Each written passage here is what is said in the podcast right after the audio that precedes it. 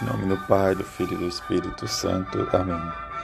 Coloca a lâmpada no candeeiro, a fim de que todos os que entram vejam a luz. Segunda-feira da 25ª semana do tempo comum. Evangelho de Lucas, capítulo 8, versículo 16 a 18. Naquele tempo, disse Jesus à multidão: Ninguém acende a lâmpada para cobri-la com uma vasilha ou colocá-la debaixo da cama. Ao contrário, coloco-a no candeeiro, a fim de que todos os que entram vejam a luz.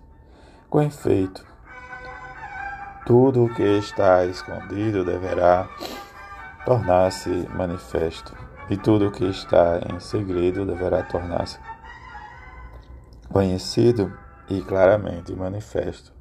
Portanto, prestai atenção à maneira como vós ouvis, pois a quem tem alguma coisa será dado mais ainda, e aquele que não tem será tirado até mesmo o que ele pensa ter. Palavra da salvação, glória a vós, Senhor.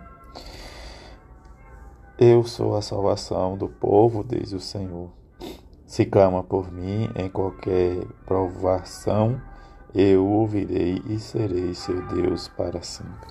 Com esse pensamento da antífona de entrada, que possamos experimentar sempre o amor, a misericórdia de Deus, de se fazer conosco maravilhas e nos enviar ao mundo como luz que dissipa as trevas e apresenta o clarão do Evangelho. Neste mês que estamos vendo, estudando e conhecendo passo a passo, diz o que Paulo nos diz a casa, na carta aos Efésios, como também, como nos diz a própria palavra, que dentre vós todos pertence ao povo de Deus, suba a Jerusalém e construa o templo do Senhor. É o pensamento de Esdras em que nós esses dias vamos ouvir como o povo de Deus se manifestou na construção do templo de Deus em Jerusalém a pedido do profeta Esdras. Diante dessa situação em que o Senhor Deus do céu me deu todos os reinos da terra e me encarregou de lhe construir um templo em Jerusalém, na terra de Judá. E Diante de todos vem todas as dificuldades em que sabemos que o povo de Deus vai levar a fim para construir o templo. E diante da sua reconstrução, como o próprio profeta nos diz, diante do pedido de Deus, a iluminação que a palavra de Deus deve e produzir fruto em nós quando temos a nossa correlação com Deus na pessoa de seu Filho Jesus. O Evangelho nos apresenta as situações em que Jesus nos mostra o caminho a seguir. Diante deste, do caminho, é o próprio Jesus, vai nos dizer quem acender um candeeiro e colocar debaixo desde uma vasilha ou debaixo da cama.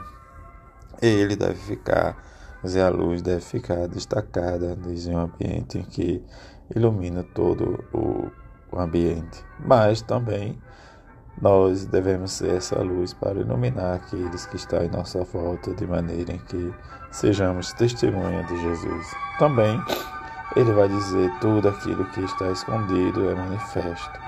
Dizer a verdade, por mais que nós às vezes queremos né, viver uma vida de forma, às vezes, né, de, de, não de acordo com o Evangelho, às vezes nós nos preocupamos, dizem em enganar ou mesmo às vezes não dar um bom testemunho. Mas ele vai dizer também tudo aquilo que é escondido se torna manifesto e torna conhecido os segredos. E ele vai dizer que prestamos atenção, dizer a meditação de recorrer, de meditar, de ampliar a nossa vida de modo pessoal em rezar, né, diz pessoalmente ou comunitariamente, explana, é, explana diz todo um contexto, como Jesus diz, ensinar. Ensinar em que a referência se dá a partir em que eu participo desde a meditação da sua palavra para sermos, ser discípulo dele. Do nosso discipulado também, ele vai dizer que brilha a nossa luz, diz para todos. E diante da luz, que nós possamos realmente experimentar o que ele vai dizer diz no final. E que com os nossos santos manifestemos, diz o nosso ardor, a nossa vida, como viver o santo mesmo diante das perseguições, né, dos maus testemunhos que Jesus diz, nos fala. Mas também refletir e entender que diante da circunstância eu preciso.